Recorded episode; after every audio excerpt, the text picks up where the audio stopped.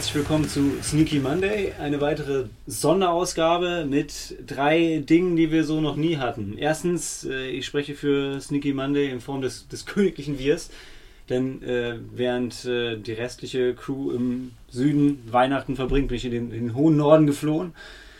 Das heißt, es ist nur ein Teil von Sneaky Monday hier. Das zweite ist, wir nehmen den Podcast komplett nüchtern auf. Mal zwei Minuspunkte. Aber wir haben einen fantastischen Gast hier, den Regisseur von Blut im Schnee, Masken, die wahre Geschichte eines jeden Schülers. Christian. Ja, ja, da war ich ja Co-Regisseur. Bei, bei, bei Masken auch. Ah, wo ich war Drehbuchautor. Ja, genau. Ja. ja, und Regie, würde ich sagen. Ja, ja genau. Hallo. Wir, wir, haben eine, eine äh, gemeinsame Vergangenheit, äh, haben gemeinsam Horrorfilme für uns entdeckt, würde ich behaupten. Und Du hast mir das, das, das Hongkong-Action-Kino näher gebracht. Ja, richtig.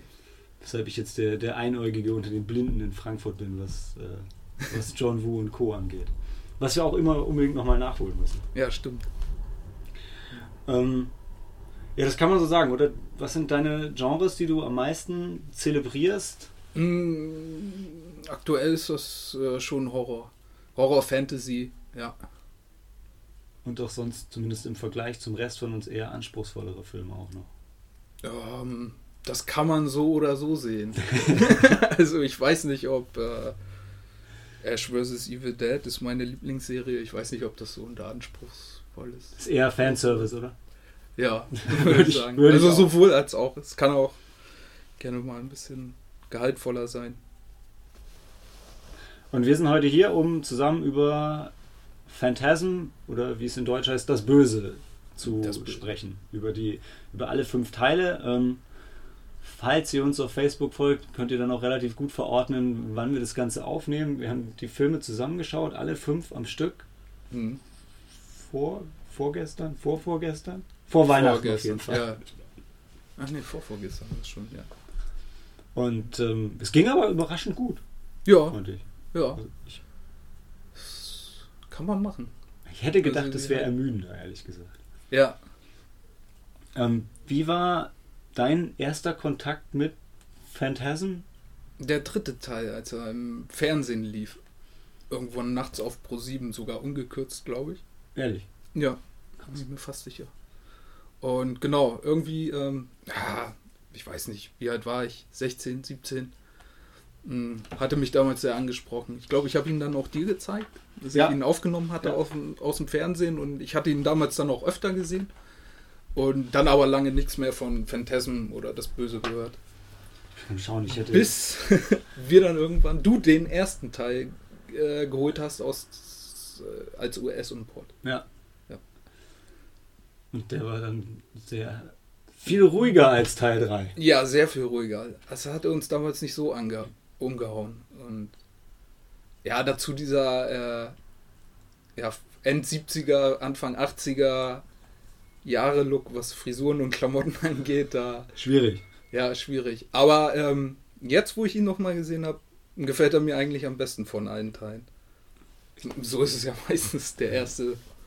Bei, bei mir wäre es wahrscheinlich tatsächlich immer noch dann wieder, wieder Teil 3. Mhm. Aber zu den, zu den Filmen im Einzelnen später noch mehr. Was mich Weißt du eigentlich, wie erfolgreich die Filme sonst so insgesamt waren? Ich war jetzt überrascht, als ich mir das ähm, in der Recherche jetzt angeschaut habe, so auf Rotten Tomatoes, die Scores für die Filme fangen halt irgendwie so okay an und werden eigentlich immer nur schlechter. Das Budget ist irgendwie bei den Filmen quasi nicht existent.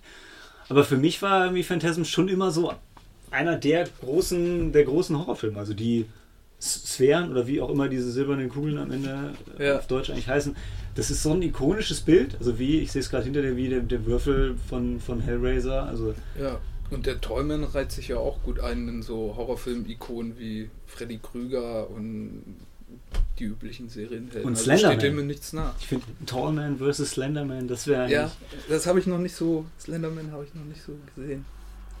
Haben beide, haben beide einen Anzug, beide ja, schick angezogen, ja, ja, ja, und töten stimmt. beide Leute. Und bei beiden ist Paralleldimension spielt bei beiden eine Rolle.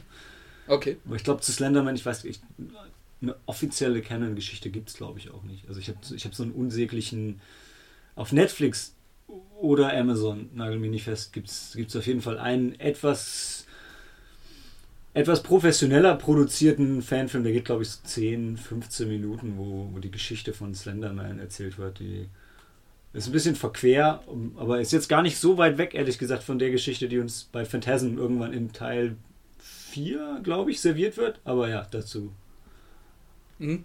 sp- später dann noch, wenn wir bei Teil 4 ankommen.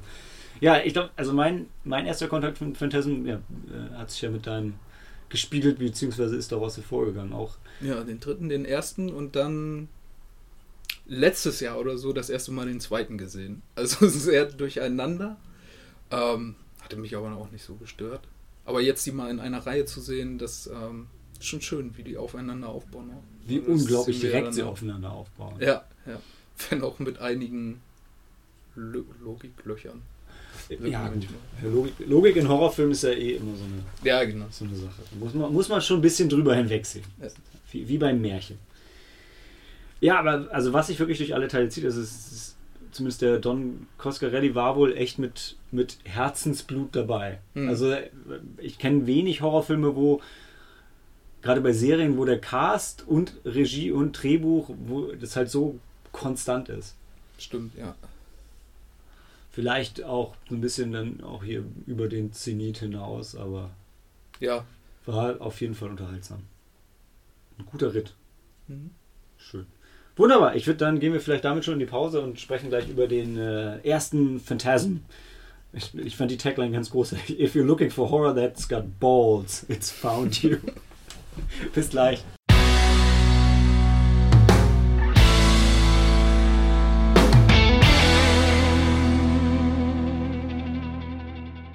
Willkommen zurück. Ich, ich mache mal den Anfang und ähm, reiß mal kurz die, die Story vom ersten Phantasm an. Ähm, wir folgen Mike, ist gespielt von A. Michael Baldwin. Nicht Das verwandt mit irgendeinem der berühmten Baldwins. Und es ist halt auch so schlecht, weil es ist wirklich so, als würde er seinen Vornamen ausblenden wollen. Er sagt, I'm a Michael Baldwin.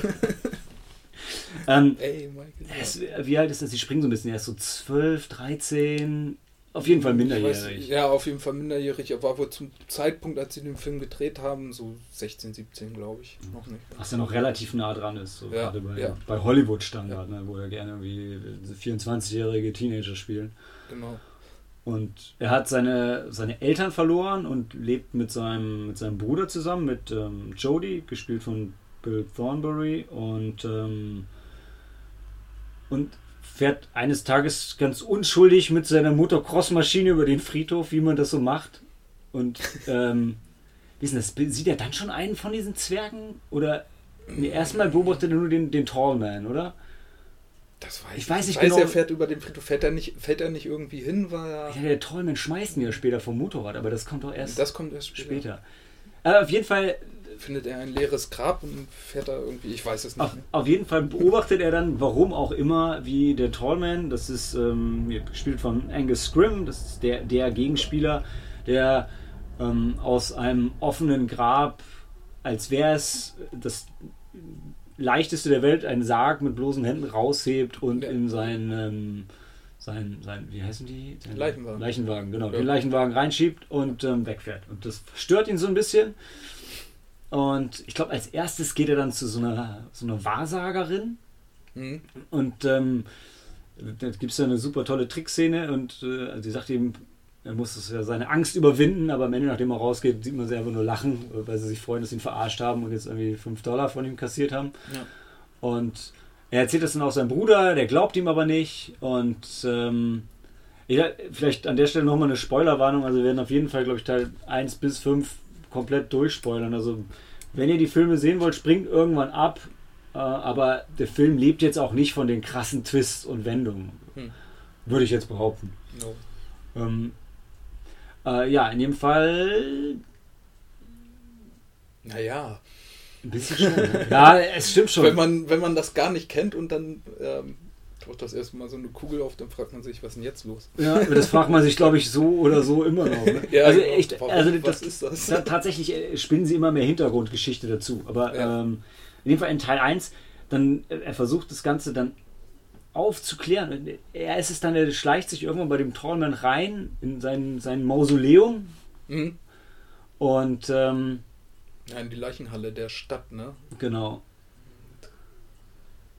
Und dann, dann sieht er auch zum ersten Mal die Zwerge so richtig. Meine. Ja. Und flüchtet vor denen und in diesem ganzen Wirrwarr flüchtet er am Ende auch vor dem Trollman und ähm, da verliert der Trollman einen Finger, den nimmt er mit. Und das ist dann das Beweismittel, mit dem er seinen, seinen Bruder überzeugt, weil nicht nur ist das Blut von dem Trollman gelb, der Finger lebt auch noch offensichtlich weiter und in, in einer in einem Effekt Feuerwerk, ja, verwandelt sich dieser Finger dann noch in einen Käfer. Das, also das ist wirklich der stümperhafteste Effekt des ganzen Films. Und dann kommt äh, der, die andere Hauptfigur, die sich durch alle Filme ähm, dazu zieht, Reggie, gespielt von Reggie Bannister. Ihr merkt schon, die waren sehr kreativ, was die Namen angeht. Ähm, der Eiscreme-Verkäufer und Gitarrenspieler und ähm, Frauenheld Ja. äh, kommt dazu und äh, sieht dann auch das Ganze. Und dann ziehen diese drei halt aus, um den Tallman zu stoppen. Weil, also Selbstjustiz ist schon was, das wird groß geschrieben in, Ja, in dieser und also ähm, jeder hat Knarren und ähm, benutzt sie auch ganz offen, hat die immer geladen rumliegen und also das Also sowieso, der Mike, wir haben gesagt, schon er ist 13 oder so, was ihn aber nicht davon abhält. Ich meine, okay, ist jetzt 79. Ähm, sowohl Alkohol zu trinken, als Ja. auch Auto zu fahren, Motorrad, als auch halt, Auto. Motorrad. Und er kriegt auch von seinem Bruder sofort eine geladene Waffe in die Hand. ja, ja. Der Bruder nimmt die andere Waffe und sagt, hier, verteidige du das Haus, ich gehe jetzt los. Das ist halt völlig absurd. ist. Also ich meine, ich, ja, okay, abgehackter Finger verwandelt sich in Insekt und so weiter, aber dann die Da Verbindung, mal die Verbindung, dass der, der Junge ihm dann sagt, ja, und das ist der Typ aus dem Leichenhaus und er geht einfach los, um den zu erschießen. ja. Ja. Harte Nummer, aber that- that's America. Ja, that's, that's, that's America for you. Ja, und ähm,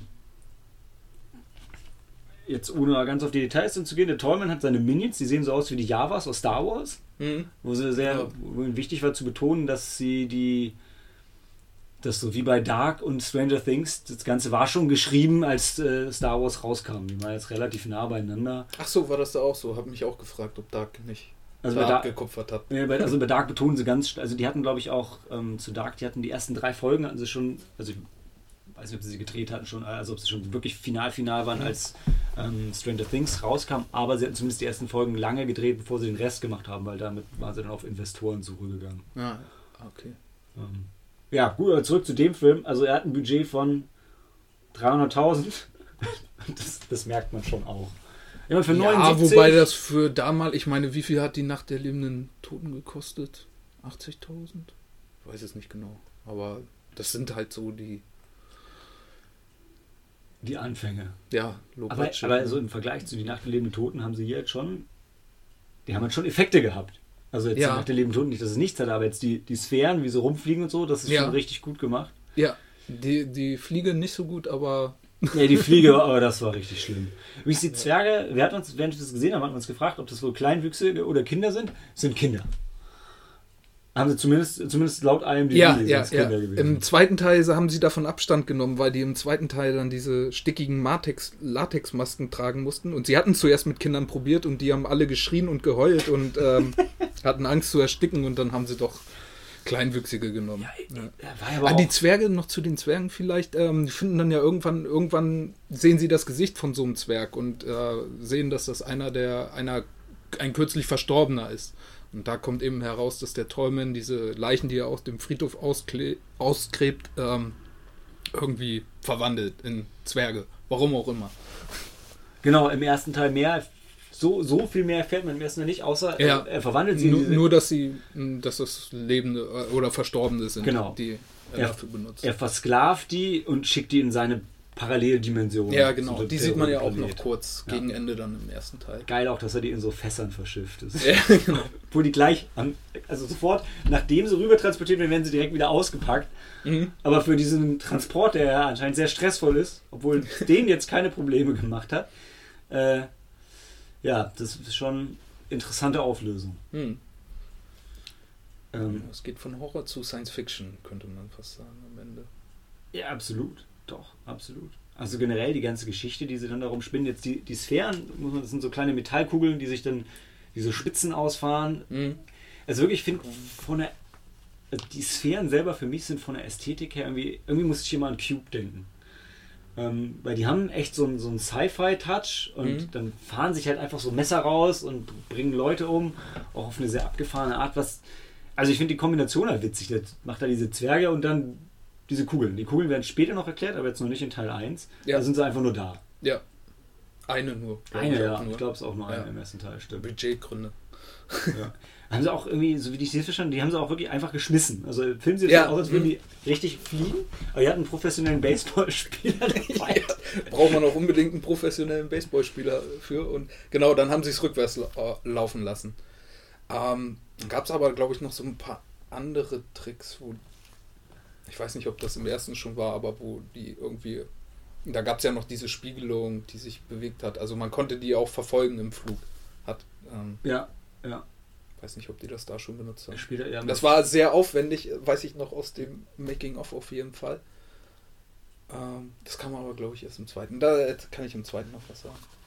Die, also die, die Auflösung von Teil 1 am Ende ist halt, also es ist denkbar absurd. Also es endet ja damit, jetzt muss ich auch sehen, ob ich es noch zusammenkriege. Es gibt ja, also es gibt ja quasi zwei Enden. Äh, Im ersten sie besiegen sie den, den Tallman, also er und sein, ähm, sein, also Mike und sein Bruder Jody zusammen besiegen den Tallman. Mhm. Und dann gibt es einfach einen Schnitt. Ja. Und dann sitzt er mit, mit Reggie vom Kamin Mhm. und nee, er- oder er ist erst noch am Grab und dann wird gesagt, ja, sein Bruder ist beim Autounfall gestorben. Dazu muss man sagen, denn sein Bruder fährt so einen schwarzen. Ah, jetzt habe ich den Namen vom Auto vergessen. Ach, ja, Ähm, ähm, das war ein ganz spezielles Auto, was Leute, die Autos kennen, kennen. Ähm, egal, jedenfalls so ein Sportwagen. Sieht so ein bisschen aus wie Kid aus Knight Rider. Und er sieht auch so ein bisschen aus wie, wie David Hasselhoff. Also Michael Knight aus Knight Rider. Ähm, in dem Fall wird dann gesagt, der ist, der ist halt gestorben beim Autounfall mhm. und ähm, er hätte sich alles nur, nur eingebildet. ja, richtig. Und diese vermeintliche Illusion, die wohl der Träumel gemacht hat, hält aber zumindest im Film halt gefühlt keine, keine Minute, Mhm. weil dann Ja. kommen schon die Minions Ja. und greifen das Haus an und dann endet es damit, wie, das wird sich noch weiter wiederholen, wie Mike von hinten durch eine Scheibe gezogen wird. Oder? ja, Das ist die richtig. letzte Szene. Ja, genau. Und dann ist Schluss. Und man sitzt da und denkt so, ha. Also du hast irgendwie ein befriedigendes Ende gehabt, eigentlich. Effekttechnisch kann man drüber streiten. Äh, und dann wird dir direkt gesagt, nee, stimmt gar nicht. Und also der Logikbruch war für mich halt, wenn der Tallman so eine tolle Scharade macht, wo es eigentlich was ganz anderes ist, um das dann nur direkt danach wieder zu brechen. Mhm. Also ihm quasi vorzuspielen, ja, es gab den Tallman gar nicht und dann direkt aber einfach zu ihm nach Hause marschieren und sagen, hier bin ich. Und bring dich jetzt Ja. um. Ja. Kam da, hast du irgendwas gehört, wie, warum, warum die das gemacht haben? Weil das war das Einzige, also ich nicht. Also es, ich dachte, es sollte noch so diese Interpretationsebene, dass es vielleicht wirklich alles nur ein Traum war und dass er am Ende vielleicht weiter träumt oder keine Ahnung. Das ist ja, es ist ein doppeltes Ende, was sich selber wieder widerlegt dann. vor allem, ich meine, an sich ein interessantes Setup für eine Fortsetzung, aber es war gar keine Fortsetzung geplant. Nee, richtig. Es hat ja auch neun Jahre gedauert, bis eine kam. Neun Jahre? Acht Jahre. Auf jeden Fall Bis neun. länger, ja. Ja. Ich glaube, eine Sache, wo ich es hier gerade noch sehe, was ich unbedingt noch sagen wollte, ähm, von Don Cascarelli, ohne das zu wissen, war ich auf dem Fantasy Filmfest vor ein paar Jahren und habe den einen der anderen Filme von ihm gesehen, John Dies at the End, Mhm. der unendlich abgefahren ist und halt, also es ist schon mal ziemlich geil, den Film so zu nennen, weil er so ein bisschen das Ende vorwegnimmt Ja. weil der Hauptdarsteller ist John und ja, er stirbt am Ende. Ähm, aber das ist ein fantastischer Ritt. Ich, ich glaube, ich wüsste, ich wüsste jetzt nicht, wie das Budget ist. War auch hm, nicht viel, aber bei dem Film hauen die auch alles raus. Ich kriege tatsächlich nichts mehr zusammen. Ich weiß, nur, dass ich da gesessen habe, hinterher gedacht, unglaublich, dass solche Filme gemacht werden. Und hatte eigentlich gedacht, das wäre irgend so ähm, das Werk von irgendeinem so jungen, aufstrebenden Horrorfilmregisseur anstatt von so einem quasi Altmeister des Genres. Ähm, den würde ich, den würde ich auf jeden Fall noch empfehlen. Das Genau. ist auch ein neuerer. John Dice ja, also der, der muss, der kann erst so vier, der kann nicht mehr als fünf Jahre alt sein. Würde ich behaupten, weil beim Fantasy Hm. Filmfest, ich habe den in Frankfurt Ja. gesehen, da bin ich noch nicht so lange und äh, also nicht wirklich länger als fünf Jahre. Und ähm, am Fantasy Filmfest laufen ja eigentlich immer nur, also wirklich aktuelle neue Sachen. Außer es ist so ein Classic-Ding. Aber da waren auch viele Computereffekte, also billige Computereffekte deshalb. Ähm, Genau, der, und der andere Film, kommen wir eh später noch ähm, drauf zu sprechen, von Don Cascaroli, Bubba Hotel. Also Ja. Großer Hm. Klassiker unter Bruce Campbell-Fans, würde ich sagen. Ja. Gut, aber insgesamt Teil 1, äh, du hast gesagt, das ist jetzt sogar dein Lieblingsteil, ne? Hm. Ja, das Ruhige hat mir sehr gut gefallen. Und das ist sehr diese traumartige Atmosphäre. Ähm, das ist auch so ein typisches Ding der 70er Jahre. Und dieser Film, der schließt so die 70er Jahre dann auch ab. 79 kam der raus. Und ähm, passt so ganz gut in diese Tradition von diesen traumartigen Filmen, wie auch von Martin, von George Romero. Hm. Ja, da gibt es noch so ein paar andere. Also, das hat mir gefallen. So ein Krass. assoziatives. Krass, Äh, vor allem, der geht nur 88 Minuten, ne? Also, ich finde jetzt, ja, nicht, dass er irgendwie so krasse Längen hat, aber du hast schon das Gefühl, der Film, nimmt, der Film nimmt sich wirklich seine Zeit und Ja. erzählt das alles sehr ruhig Ja, und ähm, ist aber nicht lang. Also heute hast du irgendwie, ein Film geht mindestens 130 Minuten und Ja. fühlt sich dann auch oft entsprechend an, aber bei dem, ja, ja geht. Ähm, konzentriert sich zu Anfang auch sehr auf die Figuren. Zeichnet die auch gut, gute Schauspieler. Zum Teil. Also ich fand äh, den ähm, Michael Baldwin fand ich wirklich super in seiner Rolle. Also es ist so ein, ja eigentlich schon so ein dysfunktionaler Teenager, aber irgendwie sympathisch. Also man mag ihn, auch wenn er scheinbar einen an der Waffel hat. So ging es mir zumindest. Äh, Ich fand, er hat das gut gespielt. Ja, doch. Also mir hat er jetzt Mhm. auf jeden Fall besser gefallen. Als ich den damals gesehen habe, war er mir Ja. auf jeden Fall viel zu ruhig und es gab auch jetzt Splattermäßig war auch nicht so viel. Also, Ja. äh, die- also die eine Szene mit der Sphäre, die ist schon, Ja, die ist schon gut, also ist wirklich gut. Aber ansonsten passiert jetzt nicht viel. das stimmt. Es gab jetzt viel an Deleted Scenes und so. Also der Film war ursprünglich, also geht jetzt 88 Minuten. Eigentlich war drei Stunden war der erste Cut, ne? Ich äh, weiß es nicht genau, nur ich habe nur gehört, dass das Drehbuch wohl auf, auf drei Stunden angelehnt war und dass sie auch alles gedreht haben. Ja. Also ich hatte, ich hatte auch, ich hatte drei Stunden gelesen und das sieht man auch, wenn, kommen wir in Teil 4 noch zu, in Teil 4 gibt es auf einmal super viele Flashbacks zu Sachen, die man vorher nicht gesehen hat, Mhm. wo wir haben, krass, das kann ja eigentlich nur Stock-Footage von Teil 1 sein, weil, ähm, weil es sind ganz, ganz offensichtlich dieselben Schauspieler und ähm, ja, aber es ist halt krass, das wär, es hätte halt auch ein ganz, wirklich ein ganz anderer Film sein können. Ähm, aber so wie er ist, ist er, ist er auf jeden Fall gut. Ich würde ihn jetzt, ich würde ihn auch empfehlen, aber also man muss schon, man muss sich schon drauf einlassen, glaube ich. Also du kannst jetzt nicht einfach sagen, ey, ich, ich fand jetzt äh, das äh, Stephen Kings It Remake fand ich richtig geil, gucke ich mir als nächstes Phantasm an. ähm, man muss schon ein bisschen mehr Liebe für das Genre und vor allem für, für ältere Filme mitbringen. Ja, ja, genau, das auf jeden Fall. Weil es Man definitiv muss mit den Frisuren klarkommen. Muss in die Frisur kommen. Musik ist aber übrigens groß. Also ich finde, es steht halt einem, Ja, ja, ja. einem John Carpenter steht es fast in nichts nach. Also Ja. das, das Sie hatten auch einen Phantasm-Thema. ähm, professionellen Komponisten, also hatten das Glück, äh, ich weiß nicht, wie er hieß, aber ähm, der war auf jeden Fall gut im Geschäft und sie hatten Glück, dass sie ihn bekommen hatten. Also der äh, Soundtrack, wenn man, wer, wer das kennt, erkennt sofort, das, äh, das ist das Böse oder Phantasm. Das ist so, ja, ikonografisch wie das, die Halloween-Titelmelodie. Ich wollte gerade sagen, nicht ganz so wie Halloween, aber ja, doch, absolut. Und, und sie hatten auch eine, eine Rockband dabei, genau. Wahrscheinlich die von Reggie Bannister, oder? Ich glaube bei dem hier noch nicht, das kam aber später. Ja, ja. Ähm, das fand ich auch geil. Also das, der Reggie und Jodie, die, die jammen einmal so richtig cool. Was richtig absolut sinnlos ist. Dass sie ausgerechnet die Szene drin gelassen haben und so viel, vielleicht auch andere interessante Sachen rausgeschnitten haben, habe ich nicht verstanden, aber Aber ich wahrscheinlich haben die nicht so viel Geld bekommen und haben den Regisseur dann dazu genötigt, dass sie wenigstens mal Musik machen dürfen in dem Ich, Film. ich finde aber ganz ehrlich, so, also so alte Horrorfilme, also auch bei den alten Freitag der 13. Filmen und so, finde ich, hat man das total oft. Also, das, die Charaktere werden nicht ganz so realistisch gezeichnet, da gibt es aber so total abgefahrene Szenen, die einfach drin bleiben. Gerade wo irgendwie gejammt wird. ähm, wo ich so denke, so läuft es nicht. Also vor allem, also der eine sitzt halt vorm Haus und dann kommt der andere einfach so an, hat die Gitarre schon in der Hand und Ja, hey yeah und steigt direkt ein.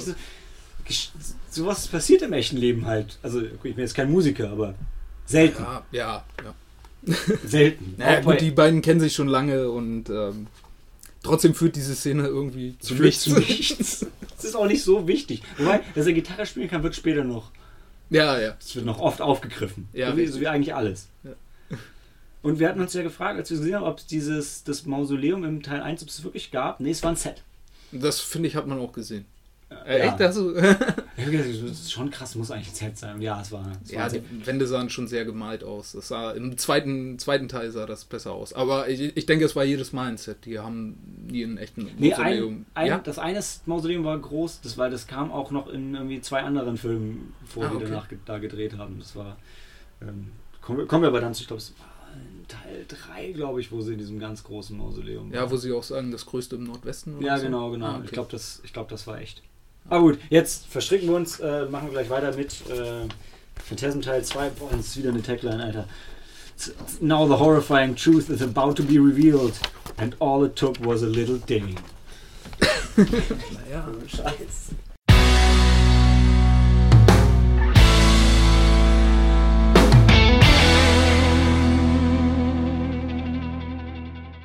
Dann machen wir direkt weiter mit Teil 2. Gigantischer Budgetsprung. 3 Millionen. Das ist das Zehnfache von dem, was Teil 1 gekostet hat, Ja, oder? ja.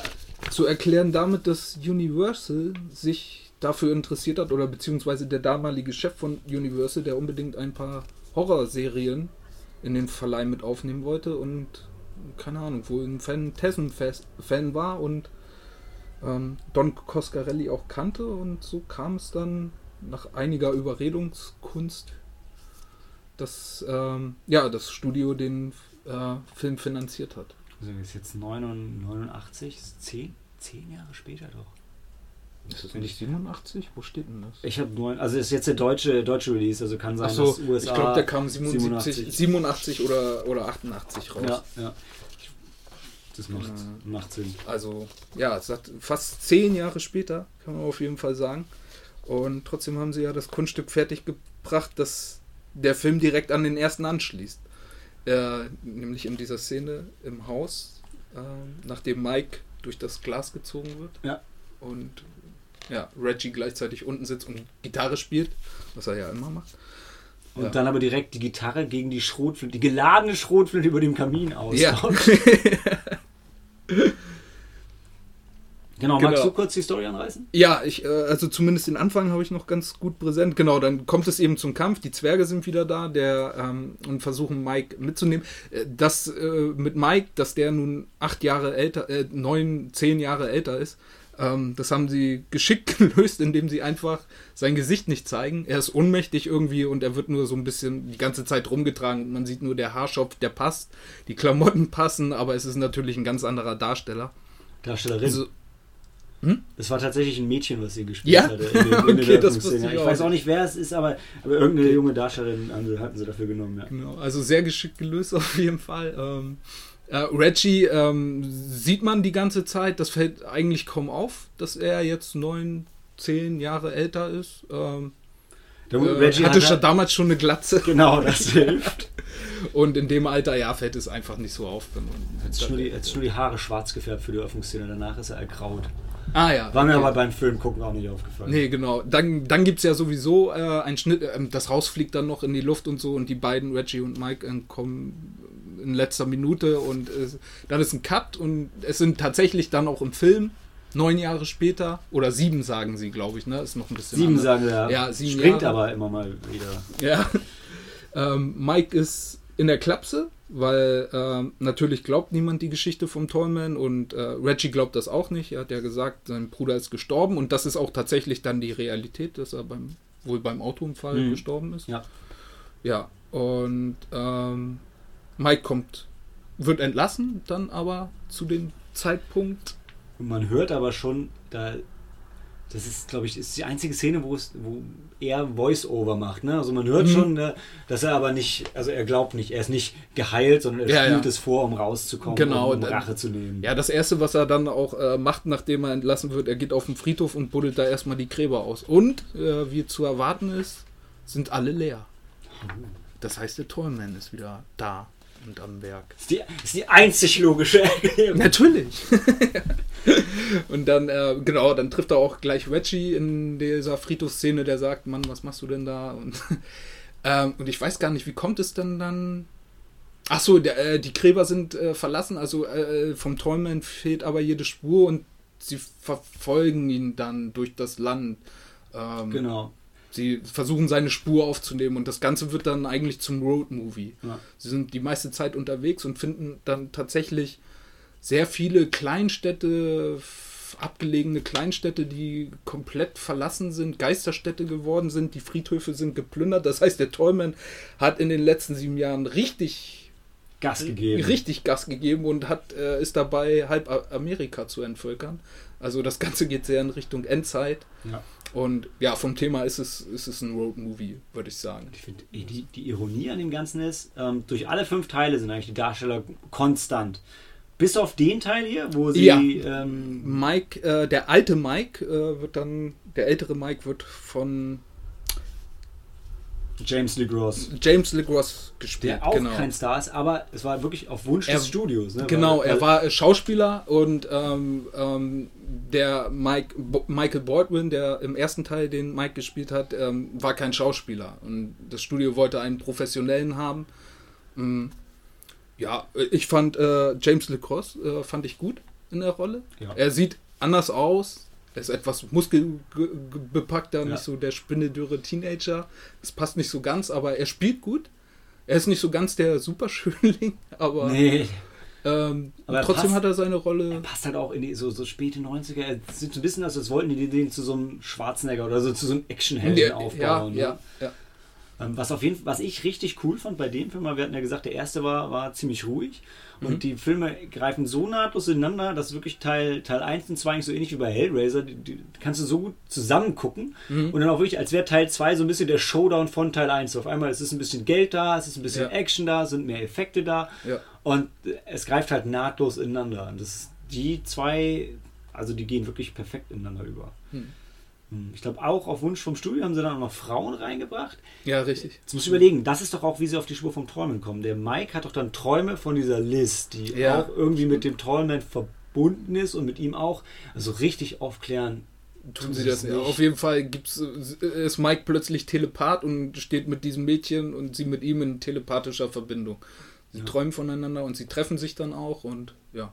Und es hat echt so, es hat wirklich so ein, so ein bisschen so ein Nightmare on Elm Street Vibe an der Stelle. Ja, ich. ja, stimmt. Bis zu, bis zu dem Punkt, wo es halt eine, also das ist so für mich neben, neben der schönen Szene im Hotel in Teil 5 äh, effekttechnisch so das Highlight, wo er denkt, er hat sie gefunden und dann, dann, dann bricht so de, das Gesicht vom Träumen aus ihrem Rücken raus, weißt du, wo sie Ja. so, da, das ist Hast die Teil Szene, 5 ihm gesagt? ja, die, ähm, wo, die, wo die Frau Sphären statt Brüsten ist, oder ist Teil 4? Ah, ist glaube ich Teil 4. Teil 4, ja, auf Ja. jeden Fall. Ja, ist genau. Auch ein Effekt-Highlight. Ja, Ähm, ja. Aber das war schon, genau. die Szene äh, war richtig krass. sollte man vielleicht auch noch erwähnen, ähm, ich weiß jetzt nicht genau wer vom KNB, also ähm, der ist, äh, die Special Effects kamen aus der Schmiede von, ach, wie heißt das, Showstream oder so, die Firma, ich weiß es nicht genau, auf jeden Fall waren damals auch schon, ach lassen wir das weg. KB. Ja, K äh, zwei, zwei Mitglieder von KMB, ich weiß nicht mehr genau wer, waren auf jeden Fall auch maßgeblich beteiligt mit an den Spezialeffekten und haben, glaube ich, kurz nach Phantasm 2 dann auch KMB gestartet. Genau. Und ich glaube, um die Verbindung nochmal äh, komplett zu machen, also hier gibt es ja den einen, den einen super Gag, den ich im Film nur halb verstanden habe, wo die, die Henchmen von dem Tallman halt dabei sind, die, ähm, die, äh, die verbrannten Leichen, also die, die, kremierten Leichen klein zu machen und äh, das dann in, in, in einen Sack füllen und auf dem steht vor, Sam Raimi und Ja. dann war der Witz auch noch, was ich hinterher erst Nee, das war die Asche von Sam Raimi, ne? Nee, So war das, glaube Nee, ich. das Witzige war, es war ja, es war ja Ash. Ja, super.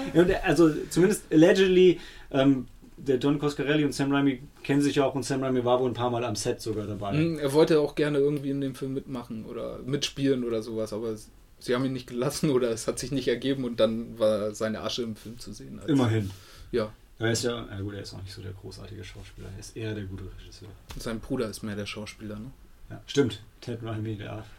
ja, großartiger Schauspieler. Auf jeden Fall. Genau, es war, in welchem Film sollte noch mal, sollte nicht Bruce Campbell auch mitspielen? Wo? In irgendeinem Phantasm-Teil? Oder bringe ich da was nicht. durcheinander? Keine Ahnung. Ich dachte, da war auch noch was geplant. Aber es ist auf jeden Fall ist es nicht passiert. Hm. Ähm, ja, ansonsten Teil 2, Teil zwei, Es sollte ja, Brad Pitt hat vorgesprochen, ne? ja, Für die Rolle von aber das war Mike. echt mehr so eine Fußnotiz, ja, glaube ich. Ja. Das wäre natürlich nochmal cool gewesen. Äh, genau, nee, was wollte ich sagen? Genau, sie haben diese zwei, ähm, zwei Frauen mit reingebracht. Im, im, Im ersten Teil gab es, das wurde halt irgendwie immer wieder aufgegriffen, die Lady in Lavender, das ist die, mit der Mhm. er, so Mikes Bruder auf dem Friedhof Sex hat, die sogar dafür noch ein Body-Double genommen hat. ja, ja, ja. Äh, und Die- und das- hier, ja. hier fängt es so an, dass dargestellt wird, dass Reggie so ein Frauenheld ist eigentlich. ja, genau. Da gibt es auch eine ganz fantastische Sexszene am Ende. Eine Frau, die offensichtlich auf Glatzen steht. und, und angeblich war so, war wohl auch von Reggie Bannister, seine Frau war wohl an dem Tag am Set, als diese Sexszene gedreht wurde. Mhm, was irgendwie fünf Stunden gedauert hat, was ich mir gar nicht vorstellen kann, aber Die vielleicht Szene hatten die beiden doch ein bisschen Spaß Die Szene ist dabei. unglaublich lächerlich ja. und auch schnell wieder vorbei eigentlich. Aber na gut, fünf Stunden ist ja. Geht ja auch schnell weg. Aber was im zweiten Teil ganz klar ist, die, die Sphären sind zurück und äh, Genau, erkannt, dass sie drei. Die haben erkannt, dass es in Teil 1 so ein Highlight war und jetzt haben die so einen, die eine hat so einen Laserscanner und Mhm. da gibt es auch einen richtig guten Splatter-Effekt mit der einen Sphäre, die sich in den Bauch von einem Typen reinfrisst. Ja, ja. Das war schon, da haben sie schon, schon gut nachgelegt. Genau. Ja, vielleicht noch zur Anmerkung von, von Studioseite aus wurde der Film damals schon leicht gekürzt, um eben die typische, was ist das, äh, nicht unrated, Also R-rated. er R-rated Freigabe zu bekommen, genau. Deswegen, also es waren nicht viele, bei dieser Bauchfressszene fehlte, glaube ich, eine Einstellung oder zwei Einstellungen und ein paar andere Effekte sind dann auch noch ja, verschütt gegangen. Ah, Kann man aber auf der Blu-ray beziehungsweise auf der DVD wahrscheinlich auch, auch wieder begutachten. Was ich, was ich sowieso ganz witzig fand, also da war ich überrascht, jetzt wo ich auf Freitag der 13. ein bisschen aufgeholt habe. Wir hatten ja damals die ähm, US-Videokassetten gesehen Mhm. und dann immer, immer gedacht, ey, die sind doch immer noch geschnitten, da fehlt doch immer noch was. Ja, Aber auch in den USA, die waren gar nicht so brutal. Also beziehungsweise die war, die haben viel gedreht Ja. und im Film selber ist dann aber schon super wenig davon gelandet. ja, ja. Ähm, Ja, Weil das halt so waren halt Mainstream-Horrorfilme. Man musste halt irgendwie das entsprechende Rating kriegen. ja, Darkman von Sam Raimi hat auch einiges an Federn gelassen, was wir leider wahrscheinlich auch nie zu sehen bekommen werden. Ja. Aber es soll jetzt tatsächlich, es kommt es ist von Die Brut der Nacht jetzt der Extended Cut tatsächlich rausgekommen. Ach, wunderbar. Und jetzt, nachdem der draußen ist, der Director's Cut, haben sie sogar jetzt noch mehr Material gefunden und wollen jetzt noch eine Version rausbringen. okay. Die Ironie einer Sache ist wohl, die haben weltweit haben sie nach diesem Material gesucht Hm? und hatten dann endlich was gefunden und waren dabei. Und dann haben sie es im Studio selber auch gefunden. Ah, wir hatten es die ganze Zeit. Schade. Oh. Ähm, ja, aber also was, was ein bisschen schade ist, ist, ähm, ich merke, die, die Liz taucht auch im nächsten Teil nicht mehr auf. Die ist einfach weg. Bei aller Kontinuität. Ja, ja, ja, man sieht noch ihren Kopf, ne?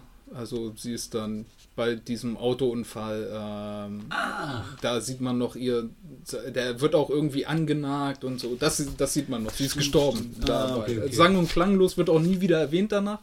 So, also dass Mike mal irgendwie traurig ist oder so. Aber so war es ja früher auch. war ja schon eine schöne Liebesgeschichte, die sich zwischen den beiden entwickelt hat. Naja. War Teil 2 der, wo es auch diese ewig lange Autoverfolgungsjagd gibt, wo sie dann das, wo sie das Dach wegsprengen oder war das Teil 4? Ich glaube, das war Teil 3, oder? Ah nee, das war Teil 4, stimmt, wo er dann im Teil danach das Dach noch wiederholt. Ja, genau. Ich, bei, bei einem von den Filmen den Übergang so geil, aber das war, war das Teil. Ja, ich bringe das ein bisschen durch. Autoverfolgungsjagden gibt es ja seit Teil 2 dann auch in jedem Teil. Wie? Wie, auch den, der, den Überschlag Ja. vom Auto. Oh ja. Ja, es gibt ein paar wiederkehrende Elemente in den Filmen. Leute, die durch Scheiben gezogen werden und ja, Und ständig. Autos, die sich überschlagen auf der Autobahn. Ja. Vermeintlich Das ist- nutzlos. Okay, jetzt lass uns mal kurz zusammenkriegen, wie endet denn Teil 2, damit wir. Ähm, sie sind da auch wieder Showdown im Mausoleum. ähm, sie überwältigen den Tom, sie spritzen irgendeine Flüssigkeit in Ah, ihn das ist das, rein. wo, wo, genau, er hat so eine gelbe Flüssigkeit, mit der er die Sachen wiederbelebt und Ja. äh, super mischievous tauschen sie die durch Säure aus und Ja, dann, genau. dann ähm, jagen sie ihn mit Säure voll und Genau, er ich weiß, sie spritzen ihm die Säure und erschießen. Sie machen auf jeden Fall zwei Sachen mit ihm. Nee, nee, ich glaube nur die Säure. Und dann, ähm, dann löst er sich so langsam auf und seine Augen platzen noch. Ja. Eine Szene, die auch oft noch wiederholt wird. Ja. Das war. Also, ja aber er ist am Ende dann natürlich doch wieder da. Wie gesagt, dann hauen sie schon ab aus dem Leichenhaus. Ähm, einem geht's gut. Reggie mit seiner neuen Freundin. Die, wie sich herausstellt, aber auch der Trollman ist. Oder von ihm übernommen wurde. Oder man weiß es nicht. Auf jeden Fall, ähm, ja. Ah, Wie- genau. es, es das sieht am Ende von Teil 2 so aus, als ob Reggie dann stirbt und ähm, die anderen beiden sind noch in dem Auto, mit dem sie geflohen sind und werden vom Tollman entführt. Und dann auch wieder durch die Scheibe gezogen, genau. Und dann endet der Film. Wie Teil 1 auch. Ja, doch, genau, genau das war's. Leute das werden durch Scheiben gezogen. Das Ende, das Ende ist, sie fahren mit der Leichenwagen fährt weg. Ja. Und genau, Reggie. Re, lag Reggie auf der Straße? Ja, Reggie lag auf der Straße. Ja, man dachte eigentlich, er wäre tot. Ja, oder sah ziemlich hinüber aus. Ja. Insgesamt der zweite Teil ist er schwächer als der erste. Er ist anders. Er geht in eine andere Richtung. Ein bisschen lustiger, also gut, ein gutes Stück lustiger auf jeden Fall. Ja, mehr Effekte und es ist ein Road-Movie. Der erste Teil spielt die ganze Zeit in einer Stadt, an einem Ort. Ja. Ähm, Weil sie den Road-Movie-Style behalten sie ja dann nachher bei. Ne? ja, ja. Also das ist ja so dann ihre Formel irgendwo. Aber ja, insgesamt, ich, also ich fand den zweiten Teil gut. Ich fand den auch gut. Ja, Also ist auch ein bisschen, ein bisschen massentauglicher als Teil 1. Ich, ja klar. ich würde nur sagen, man, auch wenn wir das jetzt beide nicht gemacht haben, man sollte die Filme schon chronologisch schauen, weil es gibt einem echt mehr, weil die so Mhm. direkt ineinander übergehen. Man kann die auch anders gucken, aber geiler ist es, wenn man, wenn es irgendwie so direkt ineinander übergeht. Gut, Jo. dann gehen wir in die Pause Happy und machen Day. weiter mit Phantasm 3. Bis gleich.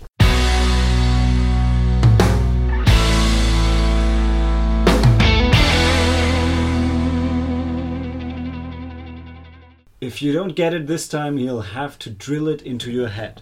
Mhm. Phantasm 3. Ich bin, äh, also grammatisch fand ich schon He'll have to drill it. Muss nicht He'll has to drill it. Das hat mich, hat mich ein bisschen gestört, als ich mir die Tagline rausgesucht habe. Ähm, in jedem Fall sind wir aber zurück. Diesmal 1994, also ein geringerer Zeitsprung von nur was, fünf Jahren, vier Hm. Jahren, je nachdem, USA, Deutschland, wie sich das Ganze jetzt ausgibt. 2,5 Millionen Dollar, allerdings ohne Studio im, im Hintergrund, beziehungsweise Universal hat noch den Vertrieb übernommen, aber nicht die Produktion. Das heißt, Don Coscarelli konnte wieder endlich schalten und walten, so wie er wollte, und deshalb ist auch Michael Baldwin wieder da als äh, Mike. Ebenso Bill Sombury als Jody kommt zurück, also sein, sein großer Bruder ist wieder da. Stimmt. Um. Reggie Bannister spielt wieder Reggie und Angus Scrimm ist wieder als Tallman mit dabei. Wir setzen wieder genau nach Teil 2 an. Äh, ich weiß jetzt nicht mehr, wie es im Leichenwagen ausgeht. Auf jeden Fall ist aber Reggie nicht tot. Ja, Und ah, nee, doch, genau, es gibt da einen großen Autounfall. Dabei stirbt sterben beide Mädels dann, ne? Liz und also die sowohl die, die der Tallman war, als auch Jodys Freundin. Ja, Und dann werden sie vom Tallman eingekreist und dann zieht Reggie aber eine Handgranate und droht sich selber zu sprengen und äh, gemeinsam mit, mit Mike. ja. Und ähm, das will der Tallman aber nicht. Zu dem Ja, Zeitpunkt weiß man noch nicht, was der Tallman denn mit Mike vorhat, aber auf jeden Fall zieht er sich dann erstmal zurück. Ja. Und danach wird eigentlich Teil 2 wiederholt, weil dann gibt es wieder ein Roadmovie und sie verfolgen den Tallman. Sie folgen wieder dem Tollman, genau, äh, stoßen auf Geisterstädte. Diesmal sind auch ein paar Zombies mit dabei. Stimmt. warum auch immer. Mm, Die tauchen ja erstmals hier auf. Genau. Die sind doch quasi einfach nur wie wenn er die noch nicht fertige Zwerge aus denen gemacht hat. Ja, So, also, ne, funktioniert auch in groß. ja, genau. Stimmt wirklich, jeder, der stirbt, kommt hier eigentlich als. Wobei, nee, ich glaube, die, ähm, die Zombies wären, wenn die nicht hier auch schon erklärt. Weil ich glaube, hier. Die waren nachher einfach da, hatte ich so das Gefühl. Also das waren ja diese drei Gangster, die äh, umgelegt wurden. Und plötzlich sind die halt einfach wieder da als Zombies. Ich meine, also es kann sein, bei denen war es vielleicht nicht so, aber ich meine, hier wird es langsam angedeutet, dass er macht ja zwei Dinge. Er belebt die Toten wieder und macht aus denen die Zwerge und er nimmt aber auch die Gehirne und die Gehirne pflanzt er in diese Sphären ein. Ja. Und manchmal pflanzt er ja aber die Sphären dann wieder den Leuten in den Kopf ein. Ja, ja. Also es ist schon es ist ein umständlicher Prozess, den er sich da überlegt hat, aber Mhm. es dient alles seinem Ziel. ja. Weltherrschaft. Genau. Mal, äh, ja. ja, Herrschaft über diverse Dimensionen. Genau. Und ja. über seine, vermeintlich, ja, seine Heimatdimension. Und, aber die, die Hintergrundgeschichte vom Tollman, das kommt in Teil 4 erst. So richtig, oder? Ja, ja. Jetzt in. Teil 3 ist wirklich so richtig normal weg.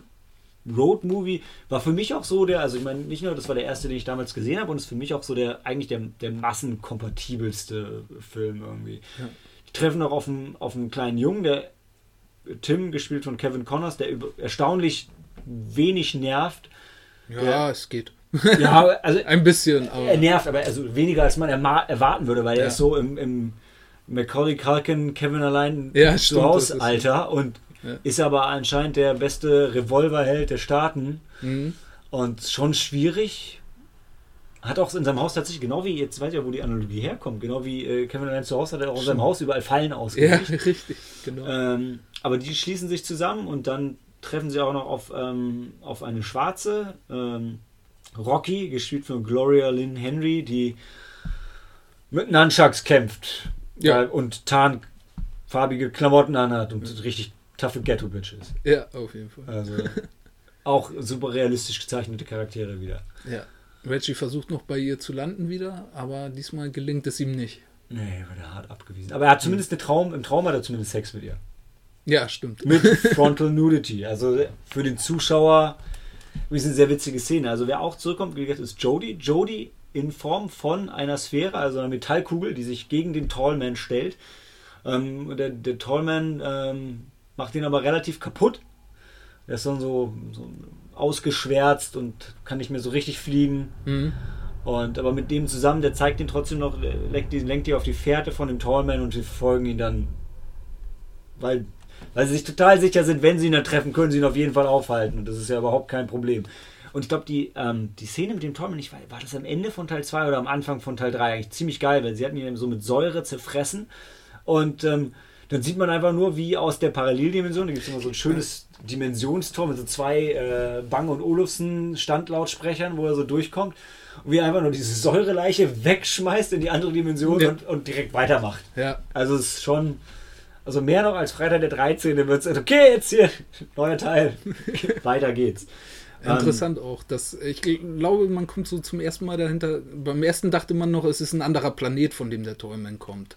Und nach und nach scheinen das aber so Paralleldimensionen zu nehmen. Also der Tollman reist und sieht das, äh, dieses Portal auch dann ab dem zweiten Teil, glaube ich, im zweiten Teil das erste Mal.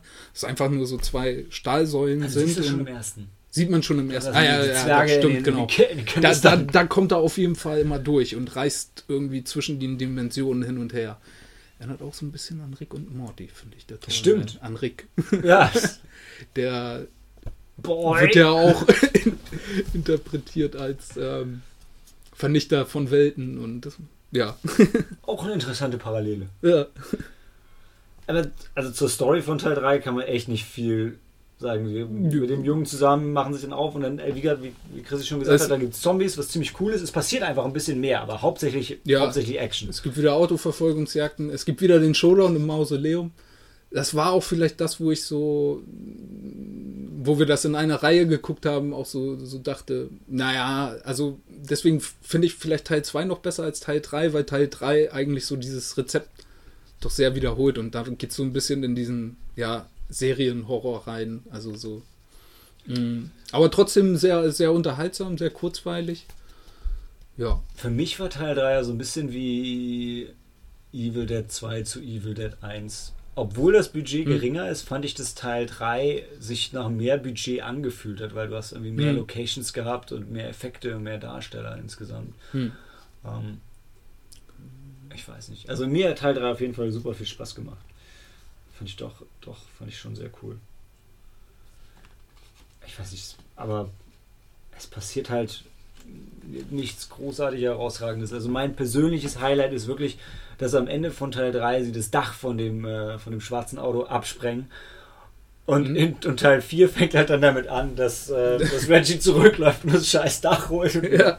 und er auch, sagt er nicht auch in Teil 3 sogar, äh, ich habe jetzt irgendwie vier Jahre gebraucht, um den Wagen wieder fit zu machen. Ja, genau. Der Wagen, stimmt, das haben wir nicht erwähnt, der in Teil 2, ne, ist Ja. er in die Luft geflogen und keine Ahnung, wie er den wieder fit machen konnte. Er hat es auf jeden Fall hingekriegt. Ja, aber das sind so Sachen, so Kleinigkeiten, die in die nächsten Teile mit rübergehen. Einmal, einmal war es komisch, ne? Da hat er seine Schrotflinte weggeschmissen. Am Ende von Teil Ja, 2 und und, Anfang von Teil 3 hatte er sie gleich wieder. Ja, Ähm, dazu muss man sagen, es ist eine sehr spezielle Schrotflinte, weil es sind zwei Schrotflinten zusammengeklebt Genau, mit, einem, genau. mit einem extra Griff in der Mitte. So ein bisschen wie die Schrotflinte, nee, so ein bisschen wie eine Mischung aus dem, dem, diesem Maschinengewehr, was du bei Duke Nukem hast, nur als, als und der Schrotflinte in Duke Nukem. Das ist so vierläufig, auf Ja. jeden Fall sehr geil.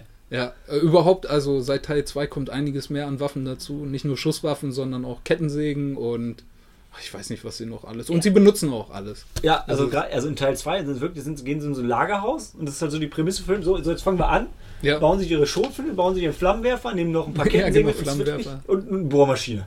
ja richtig. Es, wird auch jedes Teil, ähm, jedes Teil wird eingesetzt, Ja. so wie sich das gehört. Braucht man alles. Ey, wenn man drei Millionen hat, ja. Geht man Nee, den und die, Baumarkt. Schrotflinte bleibt auch dabei, der Rest verschwindet irgendwie so nach und nach wieder. Ja, Aber die Schrotflinte ist, äh, bleibt der, der treue Begleiter. genau, wie das Auto auch. Wie endet Teil 3?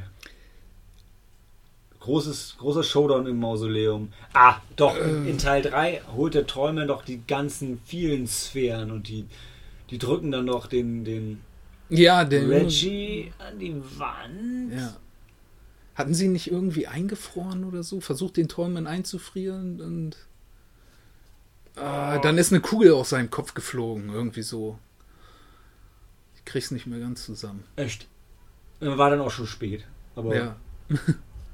mh, es war auf jeden Fall wieder ein ähnlich verwirrendes Ende wie jedes Mal. Ja. Also wieder eins, wo es so aussieht, als hätte der Träumen gewonnen. Oder eigentlich, ja, eigentlich hat er gewonnen. Auf jeden Fall. Der Träumen gewinnt eigentlich immer. Außer in Teil 5. Ja. So wie sich das gehört. Ja. Sonst haben wir nichts zu Teil 3. Ja. Obwohl ich Teil 3 mit am besten finde, es gibt nicht so viel dazu zu sagen. Die, die drei Zombies sind ganz cool, die kommen halt immer und immer wieder. Das ist irgendwann Mhm. ein bisschen schwierig. Weil du schon denkst, oh, jetzt. Also sind ja wirklich immer die gleichen drei Zombies, sind so super Gangster. Ja. Wo auch wieder durchkommt, das ist einfach nicht so viel. Es gibt eine schöne Frisbee mit, ähm, mit, mit äh, Rasierklingen dran. Also ich denke so, der dritte hat schon so für Splatter-Fans geht was. Ja. Ist nicht super brutal, aber äh, die Szenen sind originell. Also, ja. Genau, die Sphären werden endlich jetzt gezeigt mit, mit Gehirn drin. Ich glaube, ja, ich glaube, Jody könnte man vielleicht noch ein bisschen was drüber erwähnen. Der, der, jetzt ist halt sein Bruder wieder da und kommt halt immer so als Berater und redet ganz, also ein bisschen so wie, so wie ganz, schlimmer als Gandalf der Weiße, gibt er sehr, sehr verschnörkelte Ratschläge, was zu tun sei. Was ist noch sein Superspruch gewesen? Wir sehen es nicht verstehen. Also so, ein bisschen Glückskeksmäßig ist er da. Okay. Und es gibt, also was ich halt richtig geil finde, ist die, die hatten es ja vorhin kurz erwähnt, es gibt diese äh, Traumszene von Reggie, wo er mit Rocky Sex hat und währenddessen steht halt auch Jodie im Hintergrund und sagt, hey, ich habe eigentlich hier was gerade was Wichtiges, was ich dir erzählen will für den Plot und so. Und er sagt, ja, aber es geht gerade hier richtig zur Sache. Verpiss dich. Ja, und dann äh, macht er auch einfach weiter und Jodie ist weg. Ja. Und, ja, hm, dann ist halt so. Ja, es ist halt so ein bisschen so ein Plot-Device, das Jodie jetzt durch die, da durchführt, aber es ist halt schon cool, weil. Also nicht nur ist halt in Teil 3 wieder der Schauspieler von Mike da, sondern auch sein Bruder ist wieder da und spielt mit. Und äh, der restliche Cast auch. Also es ist schon. Es fühlt sich halt wieder an wie eine richtige Fortsetzung. Das, das, Ja. das muss man einfach so sagen. Auch wenn jetzt storytechnisch nutzt sich das Ganze halt langsam ein bisschen ab. Ich denke, das ist auch der Grund, warum sie in Teil 4 dann so ein bisschen andere Wege gegangen sind. Ansonsten, ich würde Teil 3. Also wir, Teil 3 trotzdem, glaube ich, insgesamt mein liebster Teil. Okay. Ich würde ihn auf jeden Fall empfehlen. Aber schaut es euch Ist selber auf jeden. Fall gut gealtert, auch äh, wahrscheinlich am besten gealtert von allen Teilen. Gut, Sind dann halt die 90er. sehen wir uns gleich wieder zu Teil 4.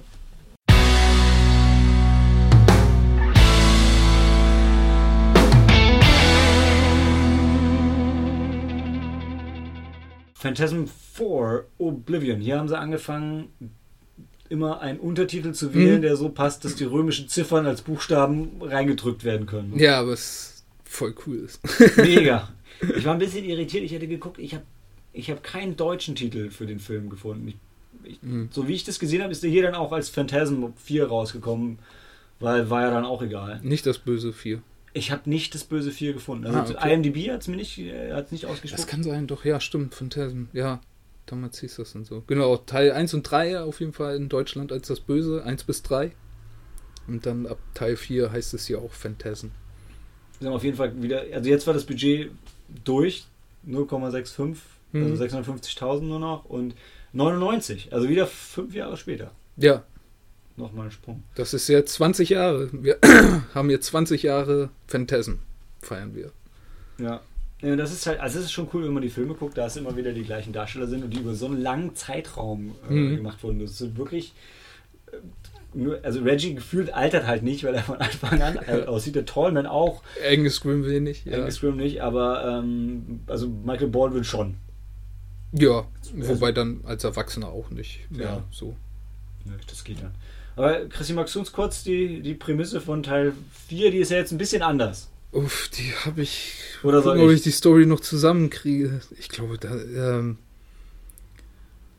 Also ich kann sonst gerne, wenn du ja, mach mal. nachdenken willst, weil im Prinzip in Teil 4, so klassisch wie in Episode 5, splitten sich die Plots. Ähm, man kriegt langsam so ein bisschen mit, warum der Tallman auch schon in Teil 3 nicht wollte, dass Mike ähm, einfach gesprengt wird, weil er will ihn so ein bisschen als seinen Nachfolger heranziehen, habe ich das Gefühl. Hm. Und ähm, fährt ihn dann mit dem Leichenwagen irgendwo in die Wüste, wo er dann die ganze Zeit rummeditiert und tausend, tausend Tore in Paralleldimensionen durch, durchschreitet und einfach so ein bisschen nachdenkt, wird der Tallman, glaube ich, gefühlt versucht, ihn irgendwie auf seine Seite zu ziehen. Und ähm, Reggie versucht halt, ihn zu finden, weil er weiß nicht, wo er ist und ist zusammen mit Jodie unterwegs und, ähm, und sucht ihn. Und ist auf dem Weg halt da in die, in die Wüste. Und ähm, da erfährt man halt jetzt, jetzt kommt so ein bisschen wirklich die Story von dem Tolman. Also er reist unter anderem in die, in die Vergangenheit, wo der Tolman noch ein normaler Mensch ist Mhm. und das erste Aber- Dim ja. Aber, ja, genau, das solltest du sagen. Und, und, und dann dieses, das erste Dimensionstor gefunden hat. Ja. So richtig schön südstaatenmäßig sitzt er auf der Veranda drin, trinkt Zitronenlimonade und ähm, freut sich, dass jemand aus einer Paralleldimension gekommen ist, um ihn zu besuchen. Das ist ein bisschen eine So. absurde Szene. Und die, was ein bisschen schade ist, die Maschine, also wenn ihr dachtet so im Original, dass die Zeitmaschine lächerlich aussah. Hm. Die Maschine hier, drei große Zahnräder, vier Ja. Kippschalter, ein großer Kippschalter und zwei so, so Tesla-Spulen. Ja, Und das war's. Dimensionstor. Nicht so spektakulär, das stimmt. Nee. Äh, aber so trotzdem storytechnisch ganz cool, aber sehr, sehr wirr. Hm. Vor allem, ja, muss man ja noch dazu sagen, unterschnitten ist der ganze Film, es zieht sich durch den ganzen Film Szenen aus dem ersten Teil. Ähm, eben die, die damals unter den Schneidetisch gefallen sind. Und es gibt dann immer so Flashbacks, die sehr cool sind, vor allem, also wenn man den ersten Teil mag, dann sieht man noch ein bisschen mehr davon und da sind ein paar sehr schöne Sachen bei. Äh, auch mh, die berühmte ähm, Szene, wo der Tolman aufgehangen wird an einem Baum und aber noch lebt und spricht zu dem jungen Mike und sagt, schneid mich los. Eine sehr coole Szene, wie ich finde. Surreal. Und hier jetzt richtig geil zusammengeschnitten parallel mit, mit einem erwachsenen Mike, der gerade versucht, sich selber zu erhängen. Ja, Ähm, stimmt. Haben sie schon, haben sie schon echt, also das Budget war ja super gering Ja, und äh, mit dem Stock-Footage von Teil 1, was sie halt noch hatten, haben sie, also haben sie schon eine krasse Sache mitgemacht. ja. Die haben, also Don Coscarelli gibt auch zu, dass sie es benutzt haben, um eben die Laufzeit von 90 Minuten, die eben Ziel, Ziel gerade. Ja, ohne, ohne halt mehr Geld ausgeben zu müssen und ja, Jetzt überlege ich gerade, ich habe noch, trotzdem. ich habe noch eine Darstellerin aufgeschrieben. Das ist die, das ist jetzt die Szene, wo, wo Reggie auf dem Weg dahin schnappt er sich doch die, die Teenagerin und übernachten sie in einem Hotel. Mhm. Und das ist, also ein Motel ist halt, also schon im Film denkst du, nie im Leben würde ich da reingehen, würde ich eher im Auto schlafen, ja. Das ist einfach, sieht aus wie so wirklich eher wie eine große Toilette, Ja. wo auch offensichtlich schon Obdachlose drin geschlafen haben. Und nachdem er, nachdem sie so einen dieser klassischen Phantasm-Unfälle gebaut hat, wo sie einfach sich hier mit dem Auto überschlagen hat. ohne Was dann Grund, auch hinterher explodiert. was explodiert. Was sie wirklich fairerweise auch noch kommentiert, was sie ausnahmsweise immer lustig ist, hey, ich dachte, Autos explodieren nur im Film. Weil wirklich in dieser Serie, in jedem Teil überschlagen sie Autos und explodieren danach einfach. Ja.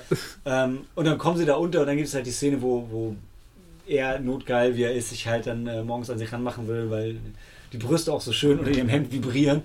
und dann sind es halt zwei von diesen Sphären, die ihr statt Brüsten eingepflanzt wurden. Was ganz schön diskriminierend ist, wenn man darüber nachdenkt, dass der Träumen ja sonst immer das in den Kopf eingepflanzt hat. Also quasi, also das Gehirn. Also hatte sie aber zwei Gehirne statt Brüsten. Hm. Ja. Interessant. ähm, aber ich weiß nicht, ob man da tiefenpsychologisch kommt man da nochmal. Wow, ich gucke gerade raus, wir haben blauen Himmel zum ersten Mal seit, Sonne. seit ever. Aber gut, ähm, weiter im Programm. Phantasm 4. Ja, irgendwann, also der, Torment versucht halt, Mike auf seine Seite zu ziehen und sagt ihm auch, hey, du hast keine Freunde mehr, keiner glaubt an dich, niemand liebt dich, komm zu mir. Und er sagt, nein, Reggie, Reggie wird kommen. Ja, und macht er dann zum Schluss auch. Ne? Dann ist Reggie Ja. da. Er schießt mit seiner vierläufigen Schrotflinte noch ein paar von den Zwergen. Genau. Und dann so einen richtigen Showdown gab es aber nicht, oder? Ist mit der.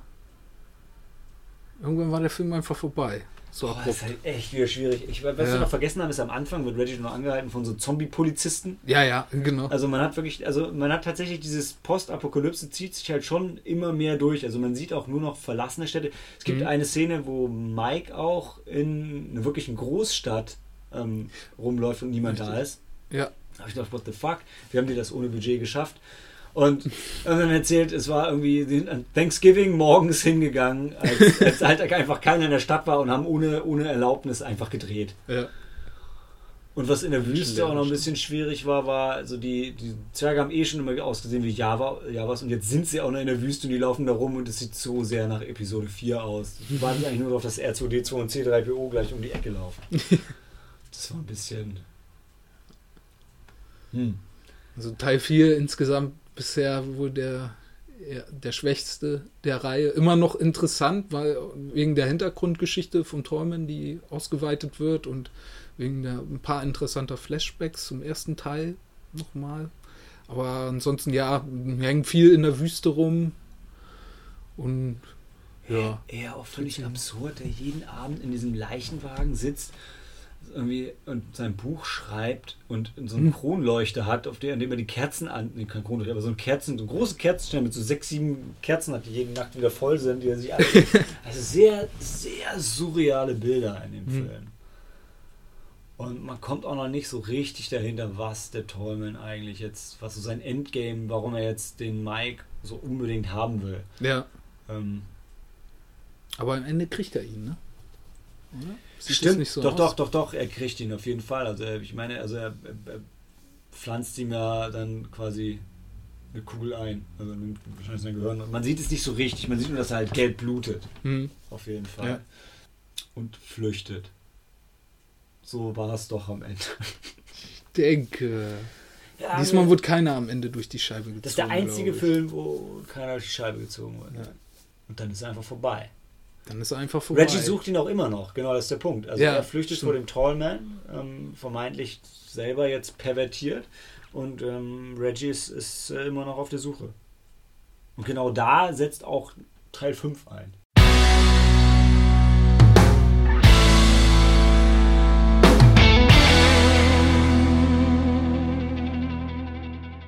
Ja, weil Teil 5 setzt genau da ein, aber Teil 5 Da, da passiert so einiges. ja, passiert so ein. Teil 5 ist ähm, tatsächlich hier erst 2017 rausgekommen, gedreht Mhm. aber 2016. Ja, Also das das sind 2016 in den USA.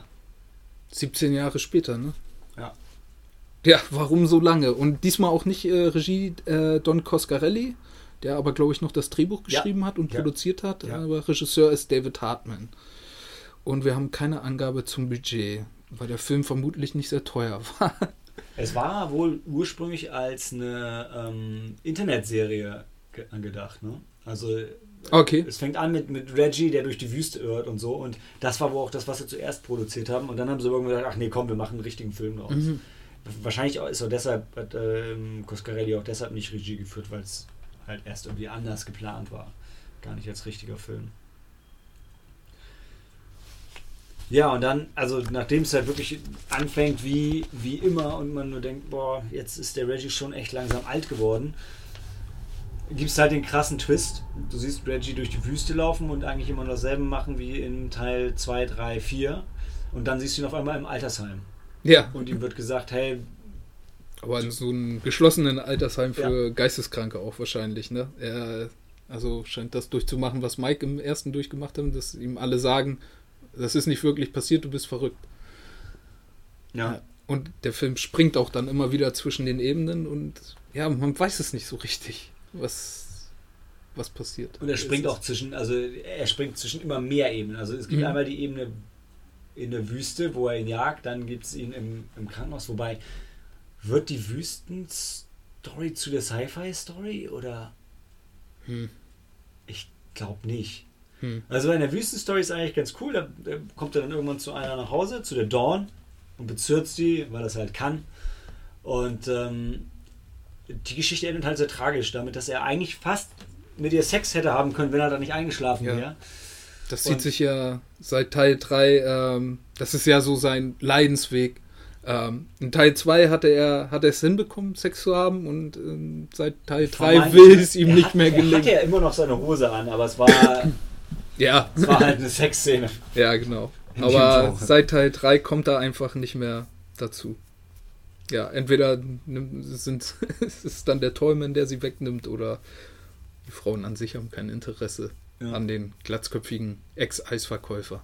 Ja, ja, und so ist es halt auch hier. Also er kriegt keinen Sex und sie stirbt dann leider. Ja, genau. Sehr, sehr brutal. Also das ist, äh, das war eigentlich so die krasseste Szene in Teil 5. Ja, war auch einer der wenigen praktischen Effekte, Ja. die es in. äh, Bis Teil 4 hatten wir eigentlich fast nur praktische Effekte. Ich glaube, Teil 4 kam das erste Mal so ein paar Computersachen dazu oder schon Teil 3 so ein paar Sphären. Und Teil 4, äh, Teil 5, ähm, wohl auch aus Budgetgründen, also allgemein sieht der Film nicht sehr teuer aus. Ähm, es sieht so aus, als wäre sehr viel an After Effects gemacht worden. Auch so das Mündungsfeuer der Pistolen Oh, ja. sieht auch nicht sehr echt Und die aus. Einschusslöcher. Und die Einschusslöcher, ja, also ähm, genau, der Film war wahrscheinlich nicht sehr teuer. Es gab nicht viel Budget und ja, trotzdem funktioniert es von der Story her, fand ich sehr gut. Ein sehr originelles Drehbuch, was auf vielen Ebenen steht, äh, spielt und daher irgendwie Spaß macht. Und man kann sich noch so seine eigenen Gedanken dazu machen. Am Ende sieht es dann auch so aus, als ob der Tollman nun wirklich. Es gibt Riesenkugeln, die am Himmel schweben. Also nicht mehr die kleinen Sphären, sondern jetzt gibt es Riesensphären und die werden auch bekämpft mit Raketenwerfern und so. Das sieht man nachher nur im Abspann. Ja. Was, was übrigens tatsächlich Szenen waren, die nicht genutzt wurden vom Film. Ne? Die hatten sie nicht für den Abspann produziert, Okay. sondern eigentlich hätte es Hm. das auch noch im Film geben sollen. Aber ich fand, so hat es schon funktioniert. Ja, Weil der Film hatte ein schönes Ende. Ja. Ähm, Ohne das jetzt vielleicht zu spoilen, aber was bei dem Film halt wirklich ganz toll ist, gerade wenn man jetzt, wenn man sich so alle Filme anschaut, es ist dann schon ziemlich ergreifend. Also weil der, also der, der, der, der Tallman, also gespielt von, von Angus Scrimm, ist auch kurz danach verstorben, nachdem Ja, der Film er hat rauskam. nicht- er hat nicht sehr viel Screentime in diesem Film und wirkt auch schon etwas so, als könnte er nicht mehr so Action-Sachen und so. Das äh, konnte er wohl schon nicht mehr spielen. er war auch, war, er 89 oder so? Ja, ja, ja. 89. Und ähm, ja, Reggie Bannister ist halt auch schon, auch schon älter und also es ist ein sehr, ein sehr schöner Abschiedsfilm. Wie du gesagt hast, finde ich, die, ähm, die Story ist tatsächlich einer der interessantesten. Leider das Budget verhagelt es einem so ein bisschen. Um, Mhm. Und dazu diese, diese Altenheim-Atmosphäre, also gerade wenn man, wenn man Baba Hotep gesehen hat und Ja. gemocht hat, hier ist es jetzt weniger lustig, aber hat halt wirklich auch was sehr Beklemmendes, gerade weil es irgendwie so real ist mit diesen Figuren, die halt auch wirklich jetzt schon alle sehr alt sind, die Darsteller. Ja, Ähm, ist dann schon krass, weil also es verschwimmen ja, es verschwimmen im Film halt die verschiedenen Realitäten immer mehr und als Zuschauer hast du halt auch noch diese Ebene, dass es mit den Darstellern so ein bisschen verschwimmt, weil die halt auch schon in dem Alter sind, wo es eben in die Richtung geht. Was ja dann wirklich darin endet, dass äh, Angus Grimm halt ähm, auch wirklich äh, kurz danach gestorben ist. Also Ja. es gibt eine Szene mit ihm, die spielt dann tatsächlich in der ganz weit in der Vergangenheit noch mal ganz kurz. Ähm, also sein alter Ego vom Tallman noch als Mensch, Mhm. wo er auch im Krankenhaus liegt zum Sterben, wo du so denkst, Ja. boah, das ist bitter. Und du hast so ein bisschen fast das Gefühl, als hätten sie das mit ihm auch im Krankenhaus ja, das wirklich wirkte so ein aufgenommen. bisschen so. Was Haben sie wahrscheinlich nicht, aber es, ja, also schon hart. ja. Ja, das war der letzte Auftritt von, vom Tallman. Also kann es danach noch einen geben? Ich weiß es nicht. Ich persönlich finde, Angus Grimm ist so das, was für mich am meisten, bei den Darstellern am meisten heraussticht in der ganzen Serie. Es ist ein toller Schauspieler, der sicher auch noch ganz andere Sachen hätte spielen können, aber eben dann so ein bisschen festgelegt war auf diese Horrorschiene. Ähm, aber das auch sehr genossen hat. Also er hat diese Rolle bis zuletzt getragen und hat auch, war auch immer ein großer Fürsprecher davon, noch einen Teil zu machen und noch einen Teil. Er kann ja auch Er nicht viel halt- Geld er gekriegt hatte haben. Spaß daran. Das war ja alles eigentlich, also äh, es sieht sich ja es sieht sich ja durch die Bank, dass es alles Mhm. eigentlich keine richtigen Schauspieler sind, die da mitspielen. Die haben Doch, Wer- also na, na, Angus Grimm ist das Angus Grimm, Schauspieler. ja. aber also der Rest. Ich, das weiß ich nicht. Also das- Reggie Bannister stimmt, war, kommt auch eher, kommt aus dem kreativen Fach, aber kein Schauspieler. Also so. ich hatte jetzt bei allen, wo ich das mal geguckt habe, war irgendwie nicht viel. Also teilweise haben sie dann irgendwie in, in Serien immer mal wieder was Mhm. gemacht. Also eine Folge hier, eine Folge da. Also äh, keine Ahnung, vielleicht sind sie sonst mehr ähm, Bühnendarsteller oder so. ja, würde ich ja vielleicht so. auch, schätzen bei Ähm. Aber so grund, grundsätzlich. pff, ähm, also, und um Angus Grimm von mir auch noch ein bisschen was dazu zu geben, also du hast schon gesagt, er ist ein fantastischer Schauspieler, er hat eine, er hat eine unglaubliche Stimme. Und das, ja, das die ist wahrscheinlich auch noch nachbearbeitet mit Filtern, aber er, er, er ja. konnte dieses, dieses tiefe Boy. Ja. Und ähm, er hat eine unfassbare Mimik. Es ist halt, Ja. es ist unglaublich, wie er gefühlt kann er jeden Gesichtsmuskel einzeln steuern. Mhm. Also ich kenne niemanden, der auf so verschiedene Arten äh, gruselig in die Kamera gucken kann. Es hieß auch immer, dass, also die Schauspieler hatten zwischendurch immer mal wieder richtig Angst vor ihm. Wenn er in seiner Rolle war, dann wollten sie ihm nicht Glaub zu nahe kommen. Dann Ja. war er der Tollman. Also sie haben ihn wohl auch trotzdem, um das noch zu stützen, hat er wohl auch noch Absatzschuhe gehabt. Ja, halt, ähm, er war gar nicht so groß. Er war Hemd- groß, aber nicht. Hemden und Anzüge, die zwei Nummern zu klein sind, damit Ja, es genau. überall spannt. Aber ähm, der Effekt ist halt geil. Ja, ja. Also der Effekt ist richtig krass. Ja, und ansonsten, ich meine, ja, Teil 5, man, also es, halt, es fühlt sich halt auch an, also gerade After Effects hast du ja schon erwähnt, Hm. es fühlt sich halt weniger an wie so ein handgemachter Horrorfilm, Ja. als mehr wie so eine Internetproduktion. Was ja jetzt auch so ein bisschen das heutige, heutige Äquivalent aber ist von dem handgemachten Horrorfilm mit den handgemachten Effekten, so sind es halt heute die Leute, die dann halt viele Effekte im Computer machen, weil das halt das ist, was du schnell und günstig Mhm. machen kannst und ein relativ gutes Ergebnis hast. Ne? ja. Ja. Wobei die Effekte schon. Ich glaube, das kriegt man heute besser hin. Ich meine, von 2016, die Effekte sehen noch so aus wie 2005 oder. Ja, das ist, das ist glaube ich, immer so das Problem, wenn du irgendwie ähm, so, so alte Hasen aus dem Business hast, die jetzt mit schlechten Computereffekten arbeiten. Weil ich Mhm. denke manchmal so, die sehen das und denken, boah, ist geil. Das sieht doch richtig geil aus. Ja, Und das, nee, nee, sieht's nicht. Sieht's wirklich nicht. Aber da muss man bei dem Film drüber hinwegsehen. Also den Ja. kann man sich wegen der, wegen der Story und wegen dem schönen Abschluss und wegen dem unglaublich. Also es gibt einen sehr schönen Abschluss und dann gibt es einen sehr absurden Abschluss. Wir haben ja schon gesagt, es gibt verschiedene Dimensionen. ja. Und ähm, Der Film endet mehrmals auf mehreren. Kann das sein? Ich weiß es nicht mehr so ganz genau. ja, Er landet doch dann noch. Es gibt diesen, diese Untergrundkämpfer gegen den Tollman mit einem genau, aber ich meine, Kleinwüchsigen. das ist die Mannschaft. Story. Chunk. Hm? Das ist Chunk, das ist, so heißt der, der Kleinwüchsige. Ach ja, genau. Das ist, das ist die Story, die auch im Abspann noch weitergeführt. Also wirklich so der, der, der finale Kampf gegen den Tallman. Dann gibt es die. Oh, das tut uns leid. Also, wirklich. Ruf mal in äh, 20 Minuten an. Wir haben gerade Aufnahme. Tschüss. Lass es wichtig klingen. Schöner Abschluss. Nee, also es gibt einmal die, die, die, die Story in der Zukunft. Dann gibt es die Story vom, ähm, vom Reggie im, im Altenheim, die zu Ende geführt wird. Mhm. Das sind aber eigentlich, das sind die Nee, er wird befreit aus dem Altenheim, oder? Ist das nicht so? Nee, Nee, nee, nee. er springt, ja, ja. Nee, nee, nee, nee. Das ist, das ist die Story im Altenheim endet und die, die, die Story in der Zukunft, das ist die andere. Mhm. Da wird, Okay. er, da wird er befreit Ja, okay. Vom, vom Operationstisch. Stimmt. Und das sind die einzigen beiden, glaube ich, die am Ende. Und dann, man kann sich halt, man kann sich am Ende entscheiden zwischen den beiden. Also es gibt eigentlich, es gibt eigentlich zwei Enden und man kann sich überlegen, welches man für sich als Wahl empfindet. Und anders als, anders als Teil 1 ähm, funktionieren aber beide und, und also die negieren sich nicht so stark gegenseitig. Also ich finde, die machen beide in sich Sinn. Hm. Also sowohl das Zukunftsende als auch das Gegenwartsende. Und so hat man entweder so ein, entweder hat man einfach nur einen sehr lustigen Abschluss oder so ein bisschen so einen bitter-süßen Abschluss, weil also auch im Altersheim endet es ja schon schön. Hm. Stimmt. Ja. Gut. Noch irgendwelche finalen Worte von dir zur Phantasm Wird es, Quintologie? wird es Teil 6 geben? Ich hoffe nicht. In, Also, ganz- vielleicht in 8 Jahren, in 16 Jahren Ja. oder in 20. Wenn, Oder bitte nicht mit einem digitalen English Scrim. Nein, wahrscheinlich wird es ein Reboot geben in absehbarer Zeit. Ich, das könnte ich mir vorstellen. Neue Schauspieler und Ist halt die Frage, aber also wenn nicht Don Coscarelli dahinter steckt, wer, wer macht das? Also, weil wirklich, also Budget, Einspielergebnis, das ist halt schon ein krasser Nischenfilm irgendwo. Ja, ich glaube am erfolgreichsten war wahrscheinlich noch der erste, wenn man den Reingewinn dann ausrechnet. Ja. Ähm, Aber ich, wie gesagt, andererseits sagt niemals nie.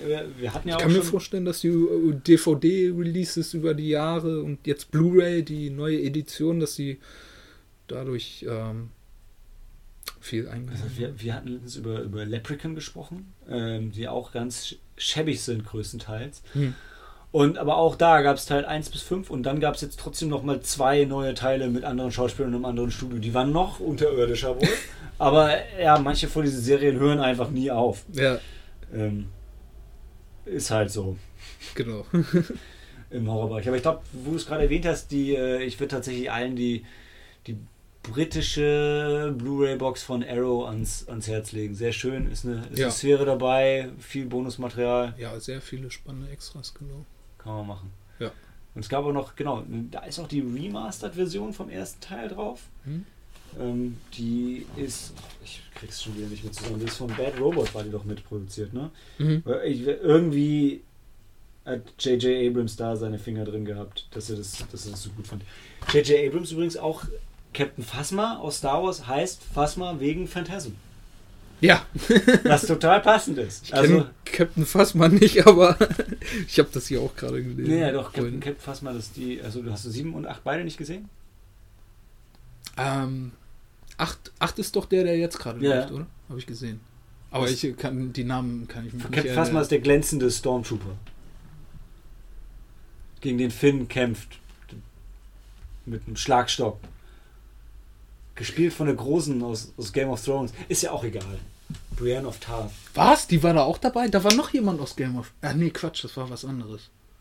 Echt? Da war Brienne von Tarth? Ja, du hast sie nicht gesehen, weil sie glänzende Stormtrooper-Rüstung Ach, hatte. okay. Aber du hast sie nicht verstanden, weil. Ich habe den Stimme- Film nicht verstanden und ich habe die meiste Zeit. Ich war fast eingeschlafen, glaube ich, weil der so lang war und ich wurde mitgeschleift. Und ich habe den, ich hatte den Bezug zum ersten nicht, also zum, Zu Teil 7. ja genau. Ja, Episode 1 ist ja auch ist ein großer Klassiker. Auch wunderschöne Computereffekte. Ja, Gut gealterter Film. Nee, ähm. egal. Ja, ansonsten Phantasm, ja. Holt euch die Blu-Rays, guckt euch das mal an. Ja, schaut euch das mal an, auf jeden Fall. Wenn ihr Sachen mögt wie Hellraiser. Hellraiser Teil 3. Oder, na, ich würde nicht sagen, dass es. Ja, doch, die ersten zwei, der erste. Ach, Ja, gut, Hellraiser ist schon besser als Phantasm, oder? Ja, Das ist ein bisschen. Nightmare on Elm Street auch, aber Freitag der 13. nicht unbedingt. Aber es ist auch sehr, aber es ist sehr Nee. anders als Freitag der 13. Es ist sehr anders, stimmt. Es äh, also geht eben in eine fantastische Richtung. Fantasy. Ja. Ja. Wenn ihr Bock auf einen ruhigen Horrorfilm habt, mit einer, mit einer echt coolen Story, wo die Leute mit Herzblut dabei waren, guckt euch, also Ja. guckt zumindest Teil 1, 2, 3. Ja. Danach kann man aufhören. Ja. Aber wenn ihr eh schon die Blu-ray-Box habt, dann guckt euch doch Teil 4 und 5 auch noch an. Genau. Gut, ansonsten würde ich sagen, du rufst gleich wen auch immer zurück. Hm? Und äh, für euch heißt es Handy aus und Film ab. Ciao.